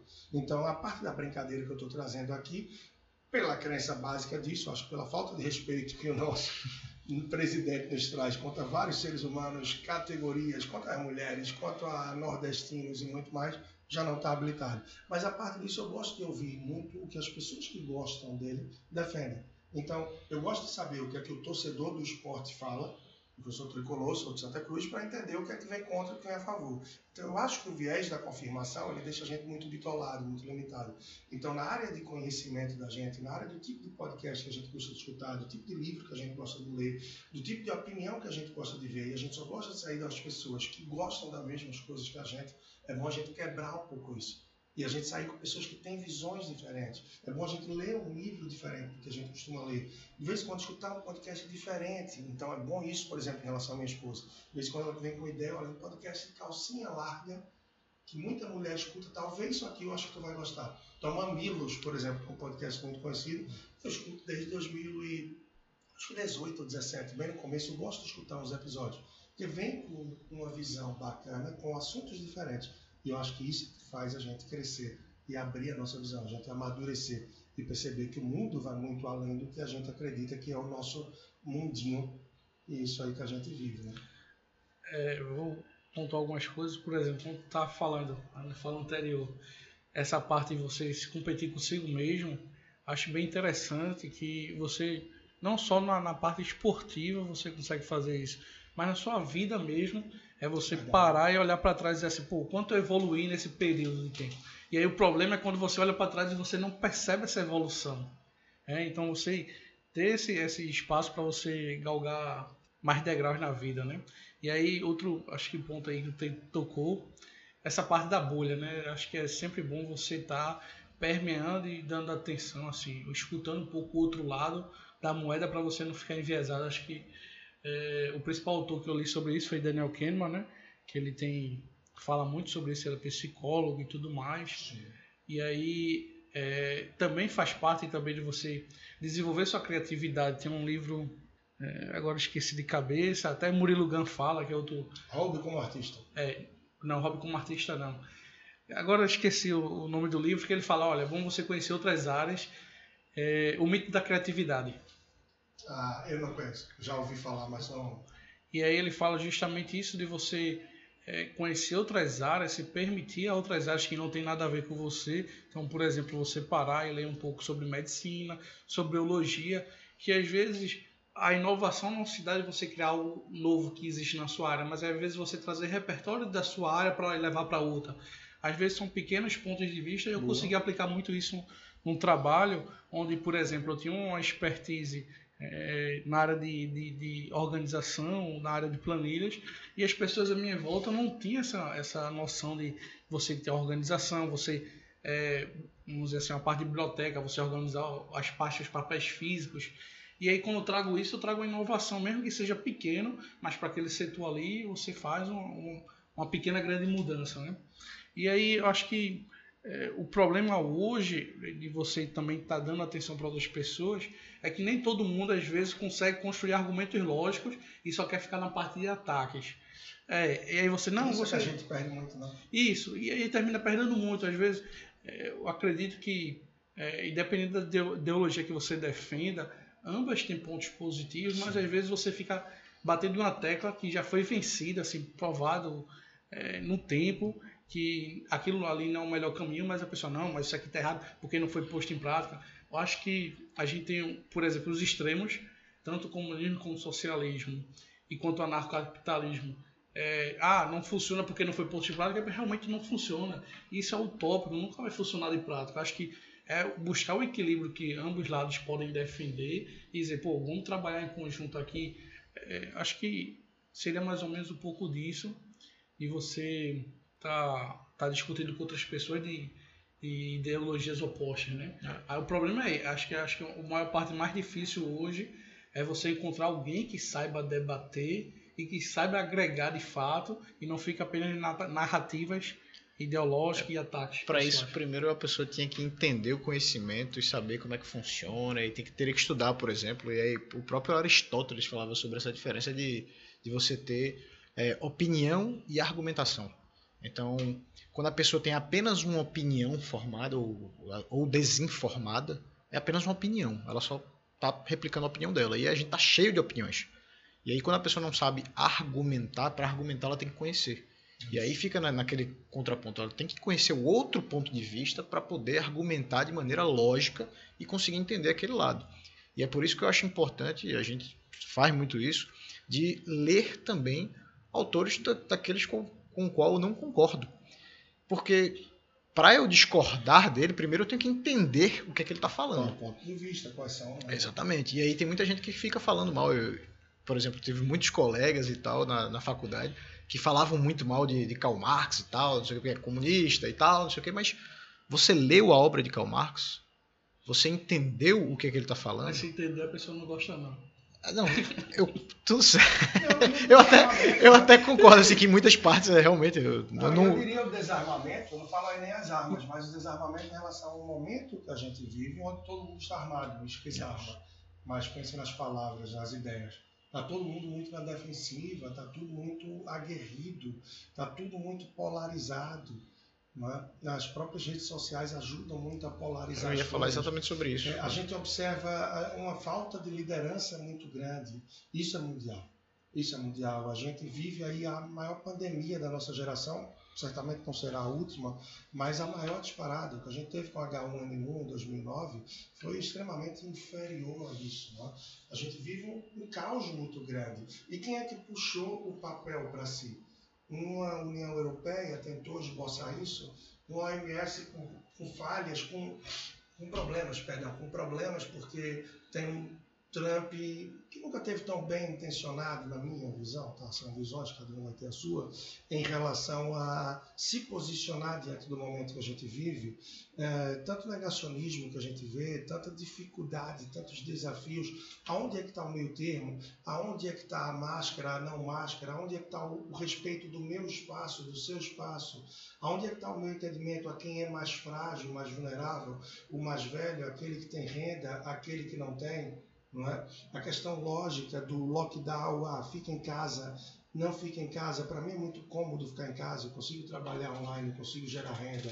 Para mim é muito tranquilo se disserem, ah, só serviços essenciais, como eu lia hoje. O serviço de todo mundo é essencial. Se é aquele serviço do flanelinha que faz com que ele ganhe dinheiro e bote o pão na mesa da família dele, ser flanelinha para ele é ser essencial. Então, por que só a padaria, a farmácia, o supermercado, o hospital funcionam e não pode funcionar um bar se o garçom só vai tirar dali e tal? Então, há uma dificuldade, porque a partir de certo momento, de certo momento que certos serviços não vão poder funcionar, o poder público tem que chegar junto de alguma forma para possibilitar com que alguma coisa aconteça. Então, só que a gente não tem diálogo. A gente tem governadores X, Y, Z querendo ir por um caminho, A, B, C querendo ir por outro, o presidente que culpa um, culpa o outro, assume responsabilidade sim, uma outra não, que argumenta com um, que vai com outro, que a gente não sabe quem aponta para que lado, e no final das contas, uns dizem que, uns dizem que o presidente está certo, que o prefeito XYZ está errado, que o governador quer aparecer, que o outro tem uma falta, uma crise Esquece de liderança. o principal objetivo. É, é muita opinião, né? é muita opinião, a gente tem uma crise de liderança tremenda. E aí o que é que acontece meio a isso tudo? As pessoas estão morrendo. Recentemente, 1.500, 1.700. E quantas vezes a gente não viu um avião cair, matar 200 pessoas e ser assunto por um mês ou dois? Brumadinho, que matou, não sei se na ordem de 300 pessoas, pouco menos que isso, ainda tem uns 20 desaparecidos. Até hoje é assunto e passou semanas ali, a Boate Kiss, é isso, aquilo, e por dia. Então a gente perdeu a sensibilidade. A cada dia estão morrendo aí quantas pessoas agora, novamente, milhares já estão beirando aí 270, 70 mil, dependendo de quando você ouvir isso aqui, já está em mais de 300. Então, a gente perde a sensibilidade. E a gente parece só entender o peso que isso tem quando é o seu pai, a sua mãe, a minha mãe, a minha esposa, o meu filho, o seu. Aí a gente diz que o negócio é sério. Então, mas é sério há muito tempo. E é muito desafiador tudo que a gente vive. Tem muito ego, tem muita guerra de poder e pouca atitude, pouca ação. E é isso que pesa muito contra o nosso momento. E parece que a gente está longe de ser humano. É, eu acho que é muita opinião e falta argumentação. E essa bolha, acho que essa bolha sempre existiu. Né? As pessoas sempre viveram em bolhas. Sim. É difícil você entender a realidade do outro quando você não vive, quando você não vê, quando você não procura a realidade do outro. E as redes sociais, como você falou, ajudaram muito nessa, nessa questão de aumentar a bolha, porque existem aqueles algoritmos. E aí você só vê aquilo que você pesquisa, e se você só pesquisa aquele mundo, você só encontra aquilo e aquela tua vida tua verdade é só aquela que você vê. Ah, né? Você fica ainda mais enviesado e quando você sai, você vai para o mesmo bar ou para os mesmos lugares para encontrar o mesmo grupo de pessoas que falam sobre as mesmas coisas. Então, por isso que eu acho que hoje, por exemplo, o trabalho que nós temos a oportunidade de desempenhar é sensacional, porque eu estou o tempo todo lidando com pessoas diferentes, que trazem ideias diferentes, desafios diferentes, pontos de vista diferentes e que vivem momentos diferentes. E isso me possibilita viver frequentemente com as mais diferentes pessoas dos mais diferentes estados e de brasileiros que estão em vários outros países também vivendo realidades diferentes. E isso aumenta muito o meu, é, a minha bagagem como profissional para poder ajudar né, a solucionar problemas e a entender as mais diferentes dores, dos mais diferentes desafios de pessoas que estão nos mais diferentes lugares vivendo as mais diferentes profissões. Então isso ajuda a quebrar vários vieses que eu poderia estar vivendo.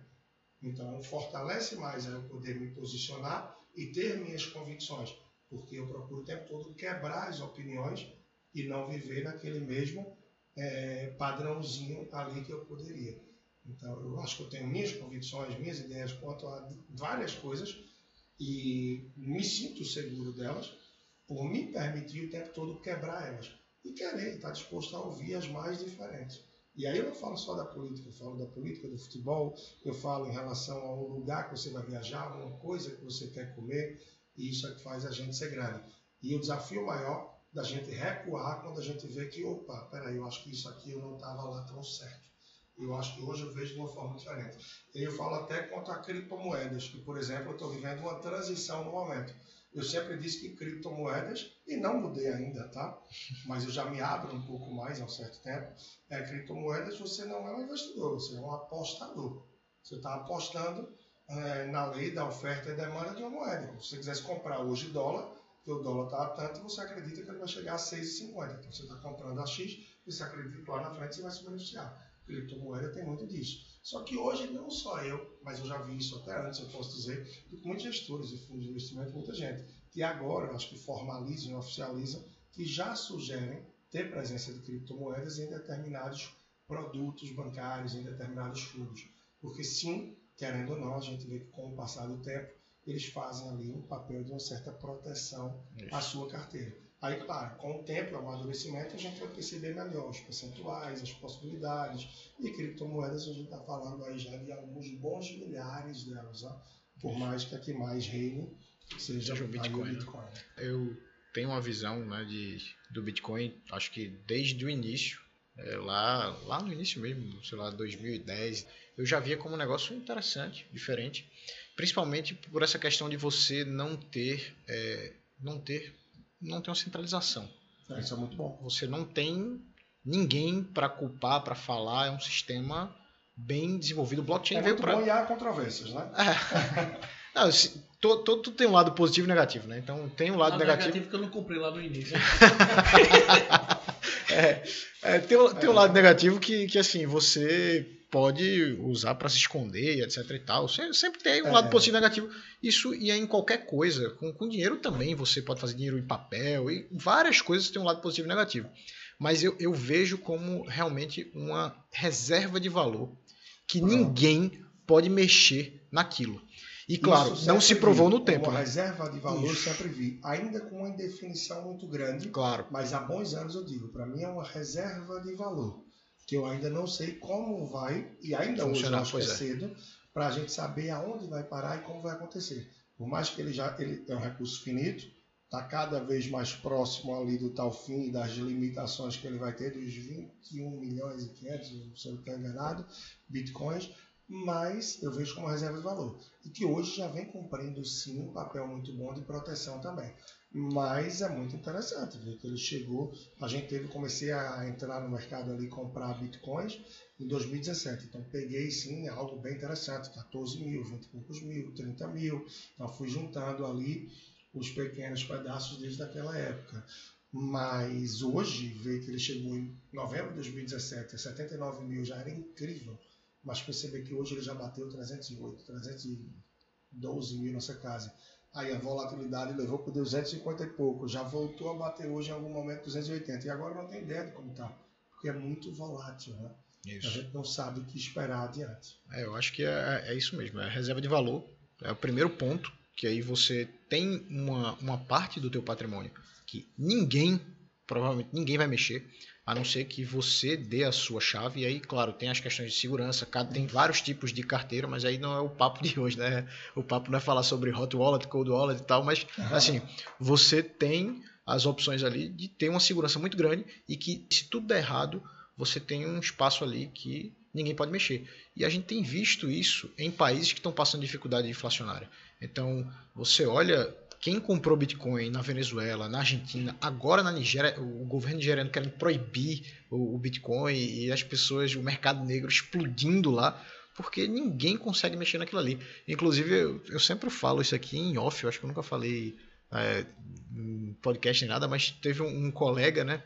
Um colega que é advogado, que ele foi se separar, e aí antes de se separar da esposa, ah, ele, dica, ele comprou tudo, tudo, tudo em Bitcoin. Ele passou tudo para Bitcoin. E aí, depois que ele separou, aí assim, vamos dividir. Ninguém mexe, acabou. Ninguém sabe. Ele fez, não tem nada. E acabou. Então tem um lado positivo, negativo, etc Sim. e tal. Então assim, mas tem um, um lado de proteção. Então esse lado eu vejo. O lado especulativo é porque ele ainda não se provou no tempo. Essa é a minha visão. Então, muita gente fala, por exemplo, o Bitcoin pode ser o ouro digital, mas ainda não se provou como ouro. O ouro há séculos que está aí é, e continua beleza. provando como uma reserva tem de valor. Muito, tem muito teste para passar para Exatamente, mas eu acho interessante o sistema. Mas tem sido muito promissor Isso. e cada vez mais bem aceito, né? E está provando que sim, tem valor, aí eu não estou falando valor monetário, mas que tem um papel a cumprir. E aí, claro, tem muita porqueira no meio dessas milhares e milhares de criptomoedas aí que existem, tem muito golpe. E tem outras que se provam também bem interessantes, né? Tem várias outras também que se provam bem interessantes, úteis, e o tempo é que vai mostrar, né? E muita gente está procurando aí, como tantos procuram, o próximo Magazine Luiza, a loucura, as noias aí do povo, tem muita gente procurando qual é o próximo Bitcoin. Né? É, o que comprou as pizzas lá com Bitcoin, né? Perdeu muito, hoje são bilhões, né? É verdade, é verdade. Não, mas aí, só mudando de assunto um pouquinho, rapidinho, eu ainda fiquei na cabeça o negócio lá que a gente tá falando de hobbies. E aí você falando, ah, dificuldade, tempo, tal, não sei o quê. Como é que você enxerga é, essa questão de você tentar um pouco equilibrar né, a vida? Porque a gente sabe que a gente tem que tentar um pouco equilibrar, mas ao mesmo tempo a gente sabe também, pelo menos é a minha visão, tá? É diferente, por exemplo, já vi alguns coaches aí falando, e nada contra coach, eu sei que tem muitos bons coaches por aí. Inclusive minha irmã é, é coach, master coach e tal, não sei o que. Eu entendo o papel, é importante, mas a gente sabe que tem muito profissional ruim no mercado, porque não é regulamentado, assim como muito educador financeiro ruim. Sim. Então é normal. Mas aí tem muito coach falando, ah, você tem que ter o equilíbrio completo da tua vida.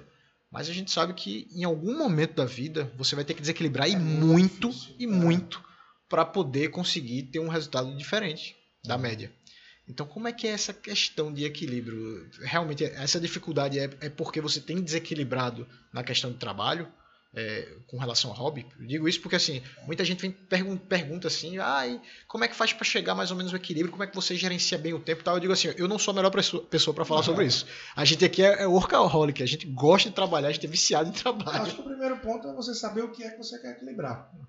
Então cada um vai ter seus pilares. Eu costumo dizer que eu vejo para mim um pilar social e familiar, um pilar técnico que está ligado ao que eu trabalho e tal, tá?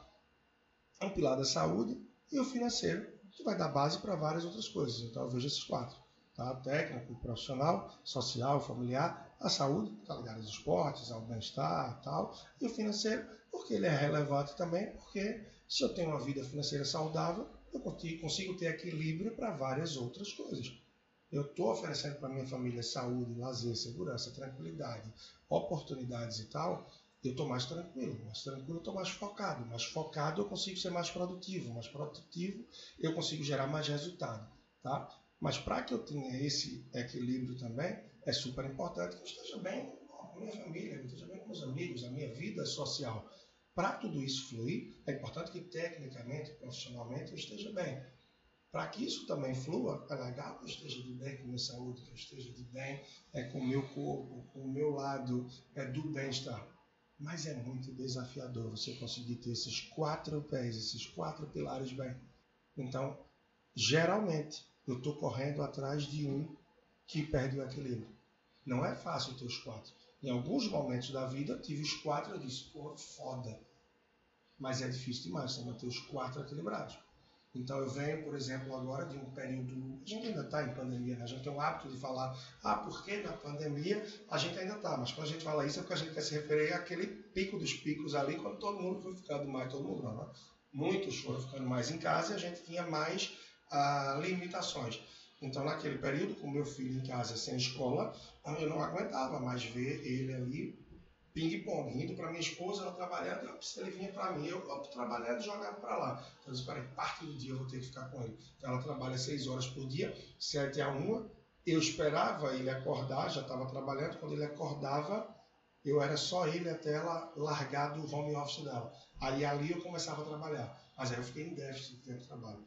Então, frequentemente eu tinha que trabalhar até três, quatro ou cinco da manhã. E isso fugia, né? Isso fugia do meu lado do bem-estar, da saúde, porque eu dormia mal, tinha menos tempo, a alimentação prejudicava, então eu estava bem de certa forma, porque eu estava produtivo, eu estava conseguindo equilibrar o técnico o profissional, o social e o familiar, ok, lives, muito tecnologia hoje em dia, a gente conseguir se ver, estar tá falando e tal, mas a saúde ia prejudicando. Então, procurar o equilíbrio para manter o que, para mim, aí eu volto para o que eu disse, você saber o que é que você quer equilibrar. O meu equilíbrio eu procuro nesses quatro pilares, repito aí, técnico, profissional, social, familiar, saúde e financeiro. Então, para conseguir esses quatro, nem sempre é fácil. Em muitos momentos eu me pego correndo atrás de um deles. Em vários outros eu tive a oportunidade de ter o equilíbrio dos quatro. Mas eu volto que cada um vai saber quais são os pilares essenciais e tem que ver como correr atrás deles. É, eu acho que essa questão do equilíbrio aí é, eu vejo também mais ou menos dessa forma. Tem alguns principais, cada um tem o seu que eu acho importante. E sempre que você quer crescer um determinado pilar, você vai ter que dar um pico de desequilíbrio. E aí depois você busca e equilibra os outros demais que ficaram para trás. E aí normalmente acho que o ciclo se repete. Eu acho que fica mais ou menos assim. E aí a vida é assim, desse jeito. E esses assim. pilares podem mudar, né? Isso. A pessoa também com o tempo pode ver que, peraí, esse aqui não, aqui eu já não vou dedicar, agora eu vou para isso, eu vou para aquilo. Tem alguns que são quase que imutáveis ali, né? Talvez não. E aí tem gente que pode ter dois pilares, tem gente que pode ter cinco, seis ou sete, é como eu falei aqui, você tem que saber o que é que você quer equilibrar. E aí é correr atrás e saber que a gente não é uma árvore de fato, né?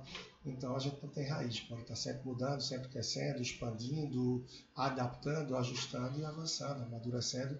E isso é, acho que é parte da nossa vida e a gente não pode viver ciclos apenas, né?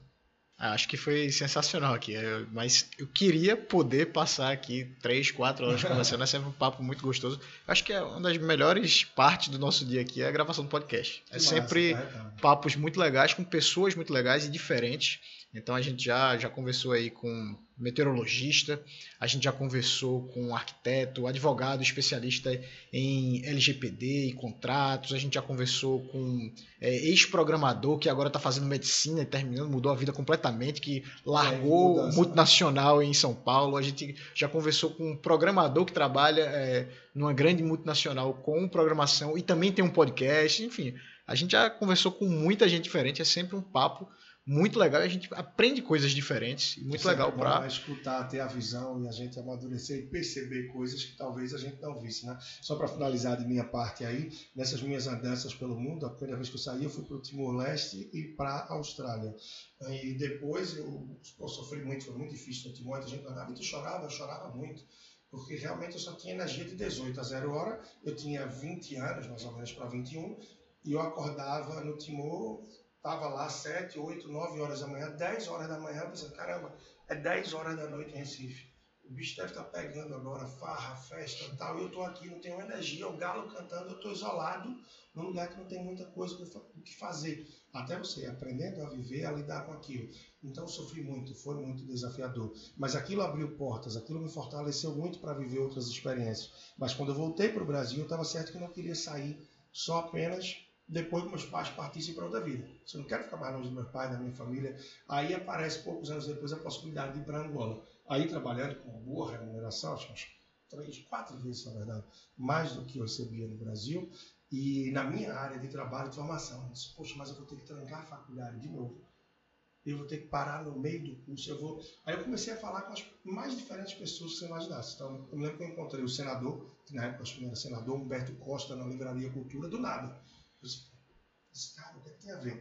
Mas é um cara que tem uma vivência diferente da minha, eu vou falar com ele. Aí uma vez eu encontrei um padre que foi da escola que eu estudei, eu fui falar com ele. Aí uma vez eu encontrei um cara que era diretor, na verdade, eu fui na sala do diretor, reitor da faculdade que eu, traba, é, que eu estudava. Então eu fui falando com pessoas das mais diferentes áreas possíveis, porque cada uma delas ia dar um tapa na minha cabeça e me mostrar uma coisa que eu ainda não via, que eu não conseguia perceber. E isso ajudou a tomar a melhor decisão com base nas mais diferentes percepções e que muitas delas eu nunca perceberia se eu não falasse com pessoas de visões e de experiências tão diferentes. E eu acho que essa rodada dos podcasts que vocês fazem, é, as experiências que a gente pode ter no dia a dia, se a gente se abre, possibilita a gente ver que o mundo vai muito além do que a gente imagina. E é justamente isso, é a interação com outras pessoas, é se comunicar e dar voz que a gente foi que, vamos dizer assim, reestruturou nosso podcast, foi justamente para isso. É isso aí, eu queria que tu deixasse aí, é, quem quiser te encontrar, como ah, é que te encontra, tuas redes sociais, e aí também deixar uma, uma mensagem final pro pessoal aí. Não, beleza. Então, eu tô no. Tem meu site, tá? leandrotrajano.com, leandrotrajano.com é o site. Se você procurar também pelo meu nome, Leandro Trajano, você vai encontrar o canal do YouTube e em qualquer plataforma de áudio você vai encontrar também o podcast, tá? PFcast, Personal Financeiro Cast, bota Leandro Trajano, você encontra. Uh, Instagram, Personal Financeiro, tá? Personal Financeiro no Instagram. Em qualquer uma dessas mídias aí você vai encontrar, através do leandrotrajano.com, do personal financeiro, você vai encontrar canal aí para várias outras coisas que eu tenho também, tá? Para o blog, enfim, para muita coisa. Então, parte de um desses daí que eu acho que já dá para ir além. E eu acho que eu nunca desisti dos seus sonhos, né? Pode parecer uma, pô, muito clichê, mas não desista, né? Se não for você, quem vai ser capaz de realmente fazer acontecer? Então, não se permita desistir dos seus sonhos. Você pode até redirecionar, trocar, mudar um pouco a velocidade, atualizar os seus sonhos. Mas é bom quando a gente sonha, é bom quando a gente tem objetivos, quando a gente acorda motivado com alguma coisa. E mesmo assim vai acontecer o dia, os dias em que você vai olhar e vai dizer, pô, faz sentido o que eu estou fazendo? E que você vai se questionar. E muitas vezes esses dias são muito interessantes, porque são eles que vão reafirmar que você está atrás da coisa certa ou que vão realmente mostrar e dizer, é, realmente não é por aí faz o 360, deixa de ser programador e vai ser médico, deixa de ser isso, vai ser aquilo, e talvez você quebre a cara e veja que você estava assim na coisa certa. Então a gente se permitir, eu acho que é a melhor coisa. Se permitir sonhar, se permitir mudar, se permitir redirecionar. Porque a vida é muito curta. E ela vai muito além do que a gente pensa. Se a gente fica muito preso às regrinhas que nos impõem, quando a gente vê o tempo passou e a gente não fez nada. Muito obrigado pela sua presença e sua disponibilidade. Eu acho que é isso. Fui! Você sabe, pode contar comigo sempre e que eu sigo torcendo pelo teu sucesso. Forte abraço e até a próxima semana. Falou, valeu galera, valeu gente, muito bom.